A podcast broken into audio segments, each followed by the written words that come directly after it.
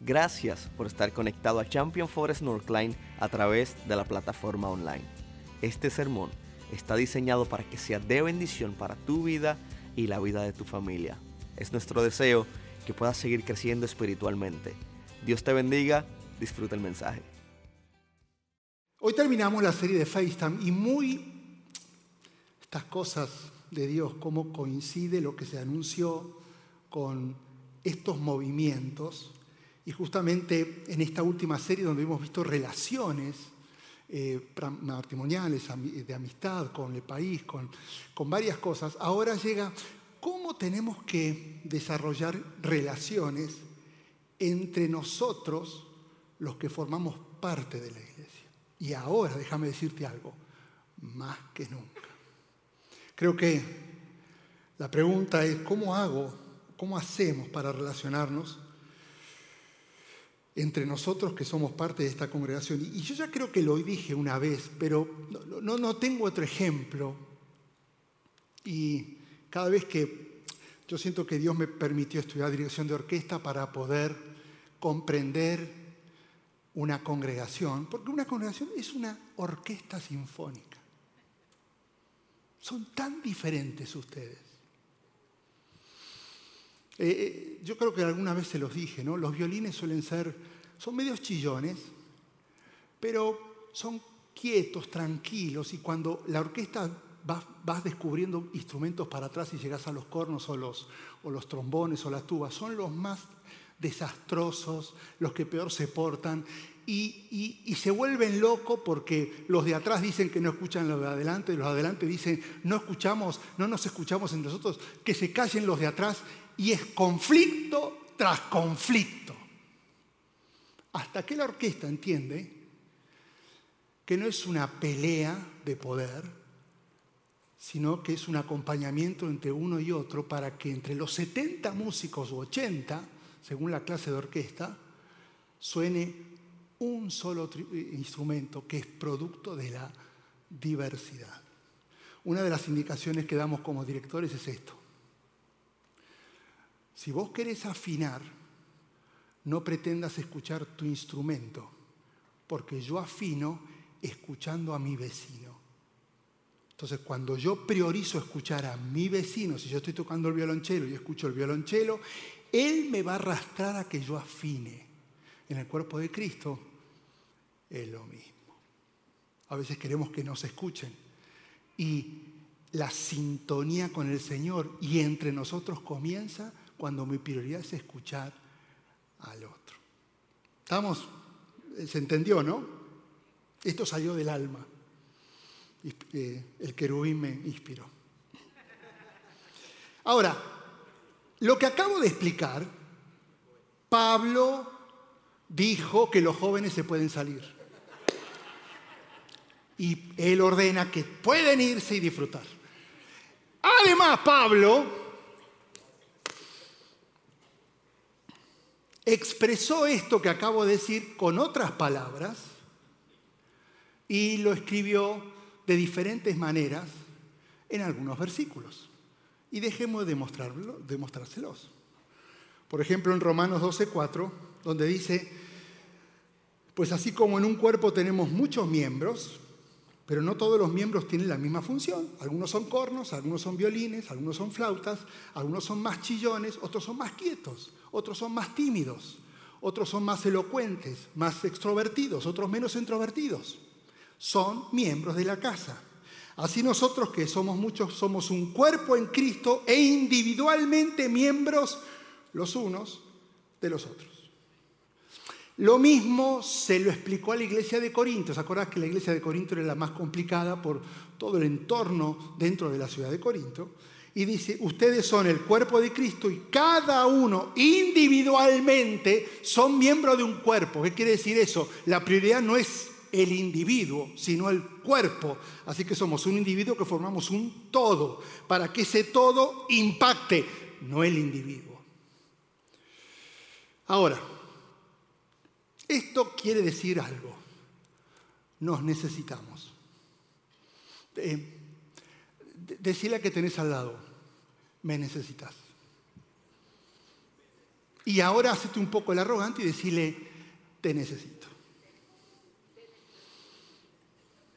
Porque si no tenemos el concepto de trabajar juntos, simplemente va a ser un cuerpo intentando impactar no como un todo, sino como individuos. Y esto ojalá que quede tan claro para que la comunidad vea cómo funcionamos como un cuerpo en medio de la diversidad.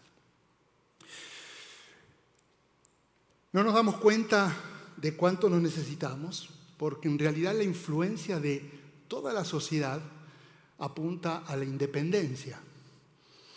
Sean independientes financieramente, sean independientes en la toma de decisiones, sean independientes en sus negocios, sean independientes en sus emprendimientos. Todo no dependa de nadie, hacelo solo. Eso es el bombardeo que se da constantemente. Y, y Dios nos diseñó para que podamos alcanzar sus propósitos viviendo en comunidad y aprendiendo a relacionarnos como un cuerpo. No hay forma de alcanzar el propósito como iglesia si no lo hacemos juntos. Y, quiero darte brevemente cuatro razones bíblicas por las cuales necesitamos vivir conectados y que tu prioridad sea conocer y trabajar junto a aquel que vos decís es que es lo opuesto a, es que lo opuesto a vos te necesita y vos no necesitas a él. No juntarte con los que son iguales, sino los que son un complemento para tu vida. Número uno, necesito vivir conectado a la gente de la iglesia, la familia de la iglesia, porque necesito que alguien camine conmigo. No se puede crecer solo. Normalmente se envejece solo, pero no se crece solo. El crecimiento requiere de alguien que me guíe y que me ayude. Dice Colosenses 2.6, por tanto, de la manera que recibieron a Cristo Jesús el Señor, así, mira esta palabra, anden en Él, firmemente arraigados y edificados en Él y confirmados en su fe, tal como fueron instruidos, rebosando de gratitud. Siempre vamos a leer en la Biblia alusiones al andar en Jesús. Y eso es porque la vida no es un evento pasivo, sino un proceso de crecimiento continuo que dura toda la vida, porque durante toda la vida estamos en movimiento. Estamos en movimiento. Es un andar. Y decidimos andar solos o andar en Jesús. El problema es que para que en tu vida y en mi vida siempre se genere movimiento, tiene que haber un destino. Porque si no hay un propósito que cumplir, no va a haber movimiento. Cuidado con esto. La productividad no genera movimiento, solo el propósito. Y, voy a escarbarle un poco a esto. La productividad sin propósito te desgasta y espanta a los que te rodean. Porque el enfoque sos vos.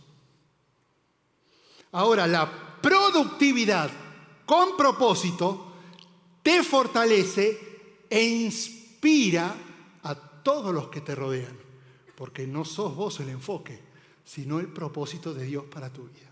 ¿Lo ves?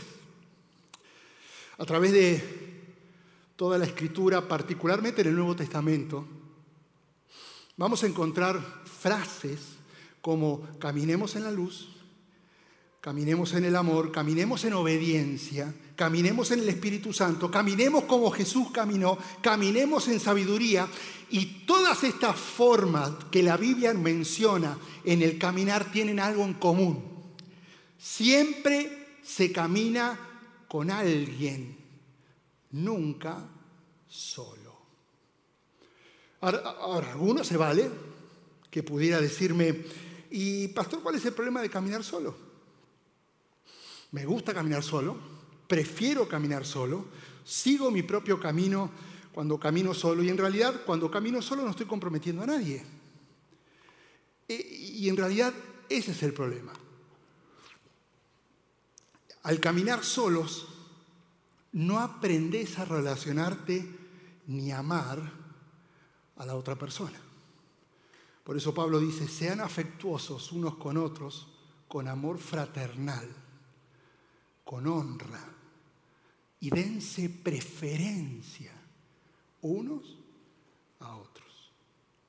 Y, hay tres razones por las cuales la Biblia insiste en caminar con otros. Porque este es el tiempo donde esta congregación tiene que empezar a caminar unos con otros juntos. Número uno, es más seguro. Porque en el momento que caminas con alguien, corres menos riesgos. Porque no estás solo. Número dos, es un apoyo. Porque cuando te cansas, vas a tener a alguien que te va a animar y te va a levantar. Y número tres, es más inteligente. Porque cuando caminas con alguien, no te enfocas en lo que haces, sino aprendes de la persona que está caminando al lado tuyo. Así que el caminar con alguien, esa decisión es ganar, ganar. Hebreos 10:24 dice, consideremos como, cómo estimularnos unos a otros al amor y a las buenas obras, no dejando de congregarnos como algunos tienen por costumbre, sino exhortándonos unos a otros y mucho más al ver que el día se acerca. ¿Qué significa esto? Él no está hablando de sentarse en la iglesia y escuchar la prédica. Habla de comunidad. Sentarse como te estás sentado hoy a la noche, escuchando lo que está pasando, lo que hemos cantado y lo que estoy enseñando, no es comunidad. Eso es estar en medio de una multitud. No estás en comunidad cuando estás reunido con un grupo grande como ahora. Estás en comunidad cuando te juntás en grupos pequeños y comenzás a relacionarte. Por eso la insistencia de los grupos de vida. Soñamos que haya un momento que digamos, cerrado los grupos de vida, no hay más espacio para nada. Porque en realidad el enfoque no es más teología y más estudio bíblico, aunque viene muy bien que lo aprendas. El enfoque no es algo temático, pero viene muy bien porque si sos matrimonio podés hablar. El enfoque es que te conectes, hagas amistades y de ahora en más sientas que cuando empezás a caminar lo haces con alguien. ¿Lo ves? Yo no sé cuántos se sienten solos. La soledad en realidad es una circunstancia. Lo único que te puedo decir es que esta comunidad puede llegar a ser la respuesta a tu soledad. Porque vos podés clamar que el Señor te abrace y la forma práctica en que Él te abraza es escogiendo los brazos de la persona que está a tu lado. Número dos. Además que necesito que alguien camine conmigo, necesito que alguien trabaje conmigo. No solamente es caminar, es que alguien trabaje. ¿Sabías que la Biblia dice que Dios nos puso en la tierra para que hagamos ciertas cosas y necesitamos de los demás para que completemos aquello que Dios nos está pidiendo que hagamos acá en la tierra. Dice Efesios 2.10, somos hechura suya, creados en Cristo Jesús para hacer buenas obras, las cuales Dios preparó de antemano para que anduviéramos en ellas. Escucha esto, antes de que nacieras, Dios ya había decidido en dónde, cuándo y cómo ibas a nacer. Somos una idea de Dios para cumplir un propósito divino, la cual requiere que lo que hagas no lo hagas solo, porque la soledad, el querer intentarlo como individuo y no parte de un cuerpo, te va a llevar a fracasar. Necesitamos de otros que trabajen a nuestro lado. Digamos que la vida en la tierra es un ensayo de la eternidad. En el cielo nadie se va a cansar de hacer su trabajo porque todos vamos a compartir absolutamente todo. Por eso aquí en la tierra, si te sentís cansado todo el tiempo, tal vez no solamente sea porque trabajas mucho, sino porque estás trabajando solo. Y necesitas estar más cerca de esta comunidad para que alguien te ayude. Dice Eclesiastés, más vale dos que uno, porque obtiene más fruto de su esfuerzo. No olvides esto, no existe una persona que haga todo bien. No existe. El todólogo es una aspiración de muchos, pero no logran hacer todo bien. En realidad nos necesitamos unos a otros y yo tengo que rodearme no de gente que hace lo que yo hago, sino de gente que hace mejor las cosas que las que yo no hago. No para que yo cambie, sino para que Él, estando juntos, me haga más efectivo. Por eso necesito de alguien. La clave es que vos necesitas gente en tu vida que sea fuerte en lo que vos sos débil. Me encanta comparar con el copo de nieve. Estaba intentando ver los tamaños. Hay como seis tipos de copo de nieve. Este es uno de ellos. Y la, la medida más normal del copo de nieve es de un centímetro. Hay récords, pero son muy raros y pasan los 30 centímetros. Pero lo que normalmente hemos visto cuando ha nevado o cuando has, ido a un lugar con nieve son copos de un centímetro. Los copos de nieve son frágiles, los tocas y se deshacen, pero si se junta una cantidad suficiente de esos copos, son capaces de detener el tráfico. Yo no puedo hacer mucho solo y vos tampoco para impactar esta comunidad. Pero te aseguro que si conseguimos juntar suficientes copos de nieve, podemos hacer algo relevante. Y en esta iglesia hay más de 200 copos de nieve. Si decidimos estar juntos, Dios va a hacer grandes cosas en esta comunidad. No me digas que te sentís cansado Déjame decirte que este cuerpo, esta comunidad, es la respuesta a tu fatiga. Camina con alguien y deja que alguien trabaje mientras camina al lado tuyo. Número tres, necesito alguien que cuide de mí. Necesito gente que me defienda, necesito gente que me proteja, me apoye cuando lo necesite, que me ayude a mantenerme en el camino y me advierta. Todos necesitamos gente que sean como alarmas, Dice Filipenses, cada uno debe velar no solo por sus propios intereses, sino también por los intereses de los demás. ¿Qué dice la cultura? Que todo, todo se trata de mí, todo se trata de mis necesidades, de mis intereses, de mis heridas. Ojalá alguien se dé cuenta de lo que estoy pasando para que alguien haga algo por mí. Eso es lo que dice la cultura. Entonces, ¿quién se ocupa de los demás si todos actuamos egoístamente? Pregunta, ¿quién está cuidando tu alma.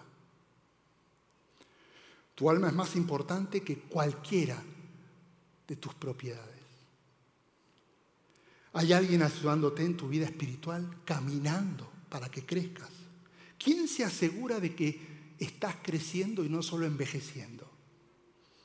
¿Quién está cuidándote para que te, no te desalientes y el desánimo te lleve a rendirte? Si pusiste la esperanza en un pastor, estás en problemas. Porque el día tiene 24 horas, la congregación está creciendo y no nos da. Y no nos va a dar. Y si vas a pedir turno para que podamos charlar, dentro de cuatro meses te voy de acá a cuatro meses puede pasar cualquier cosa. Entonces no podés poner tu esperanza en las personas visibles. Tenés que poner la esperanza en la persona que tenés al lado, en la que va a caminar y va a trabajar y te va a acompañar y a cuidar. Grupos pequeños. En esta guerra espiritual en la que estamos metidos vos y yo, lo que realmente quiere Satanás es siempre tratar de herir a Dios. Pero como Dios, como no puede ser lastimado y como Satanás no puede lastimar a Dios, entonces lastima a los hijos de Dios. Y, en esa lastimada, en ese ataque a nosotros para intentar hacer algo que jamás lo va a poder hacer, pero sabe que si nos ataca ahí va a haber impacto, muchas veces salimos lastimados.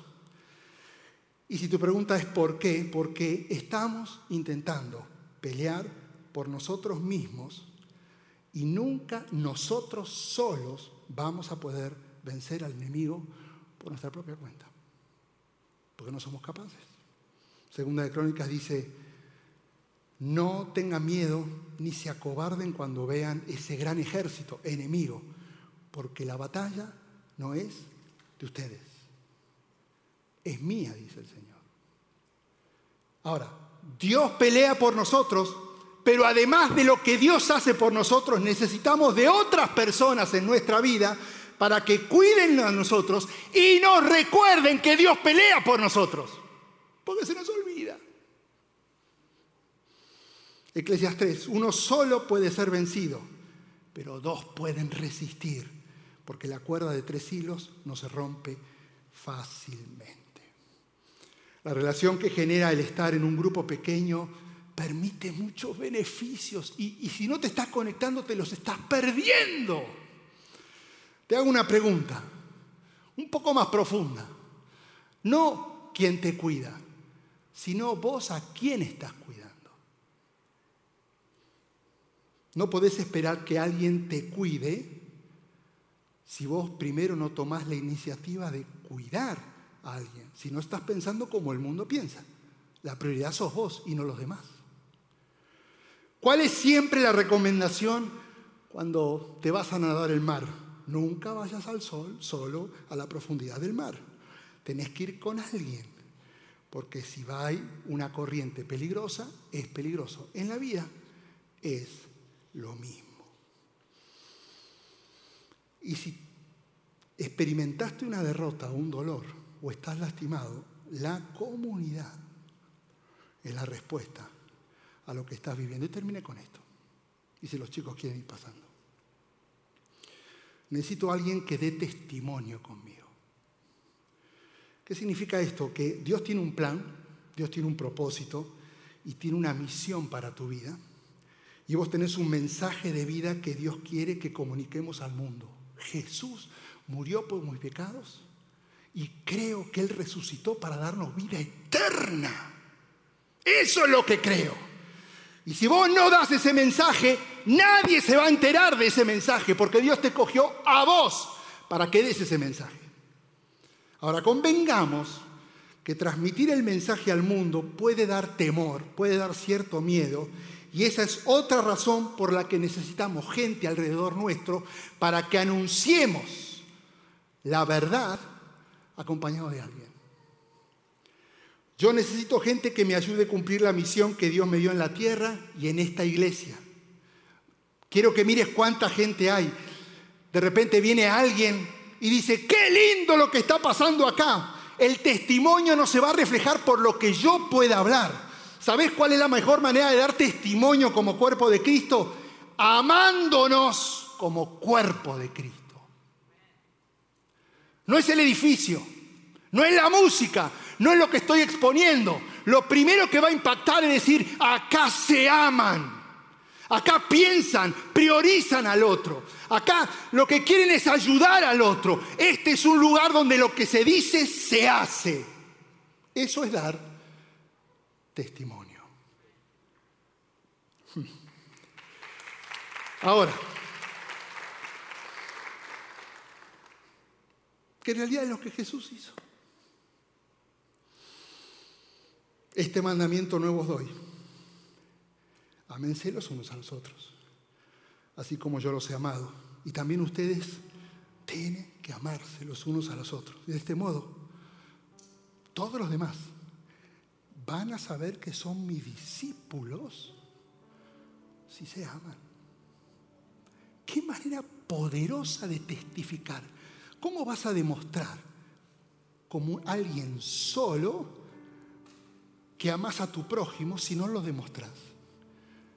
El impacto viene y se van a enterar lo que Dios está haciendo en este lugar cuando nos vean valorándonos, uniéndonos en esfuerzo priorizando qué necesitas, cómo te ayudo. Déjame ayudarte a caminar, te quiero ayudar. Vamos a trabajar juntos, juntémonos, vamos a tu casa, venimos acá, quiero hacerte amigo, no siguiéndonos juntándonos con los de siempre, sino abriendo los círculos para seguir conectando copos. La única forma que hagamos diferencia es si nos ponemos todos juntos. Y esta comunidad va a saber que algo está pasando en este lugar. solo amando a otros miembros de la familia de Dios, vamos a probar que somos parte de la familia de Dios. Si vos no amás a otros creyentes,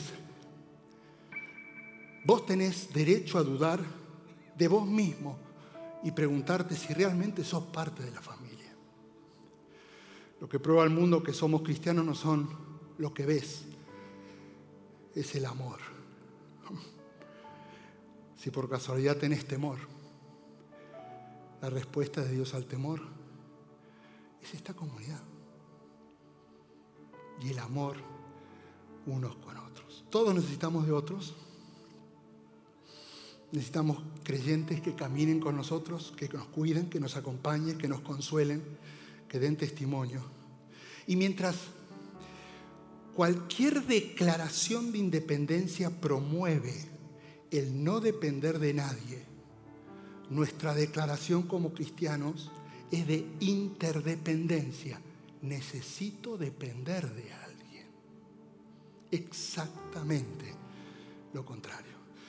Esta iglesia debe comenzar a caminar en el concepto alrededor de la comunidad que se ama y la necesidad unos con otros. Y Dios no te trajo a esta área que seas parte de esta congregación para que solo estés contemplando lo que está sucediendo. No existen espectadores en el cuerpo de Cristo. No hay un parte del miembro que se llame espectador. Todos tienen una función. Él te trajo a esta iglesia con este propósito. ¿Y sabes qué increíble? Que ahora podemos comenzar con una decisión dando testimonio del amor unos con otros, haciendo memoria del amor de Jesús cuando lo envió su Padre a morir en nuestro lugar. Y, y, yo quiero que hagamos algo.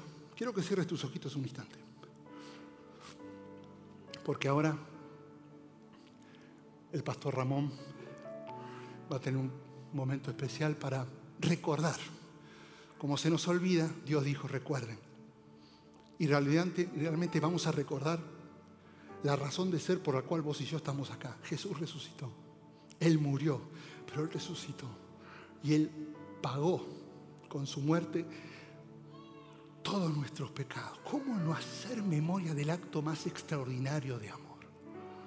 Pero interesante porque dice en las instrucciones que dio Jesús, si hay algo contra tu hermano, ahora entendés por qué lo dijo, porque somos una comunidad y esto no puede funcionar si hay tensión.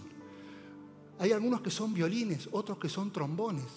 No estamos queriendo que los trombones se transformen en violines, sino que los trombones comprendan y entiendan cómo Dios creó a los violines. Así es el cuerpo de Cristo. Y yo quiero darte este espacio mientras Tony canta ahora y vamos a adorar, que si hay algo contra tu hermano, de repente una diferencia, algo tan simple que generó tensión, no le des el gusto al enemigo de decir, vamos, logré lo que quería, júntense, pero lo que él trata de evitar es que haya un amor, un entendimiento y una unidad para que marquemos la diferencia. Así que te voy a dar estos segundos para que si hay algo, inclusive si es entre ustedes como familia o con otra familia o con alguien, y tenés que levantarte y decir perdón, pero que este sea el puntapié inicial para comenzar a caminar como un cuerpo que está en serio y que quiere marcar la diferencia en esta amada comunidad. Tony. Gracias por haber estado con nosotros hoy. Esperamos que el sermón haya sido de bendición para tu vida y que el Señor haya hablado a tu corazón. Si todavía no has aceptado al Señor Jesús en tu vida, quisiera invitarte a que hagas esta oración junto a mí, la oración más importante que un ser humano puede hacer. Repite después de mí, Señor Jesús, hoy te acepto en mi corazón y te reconozco como mi único y exclusivo Salvador. Escribe mi nombre en el libro de la vida. En el nombre de Jesús. Amén. Nosotros creemos que si hiciste esta oración, vas a poder disfrutar de una eternidad junto a nuestro Padre Celestial en el lugar que ya Él ha preparado para nosotros. Quisiera invitarte a que nos puedas acompañar a Champion Forest Northline. Para más información puedes ir a championforest.org diagonal Northline. Dios te bendiga, te espero la próxima semana.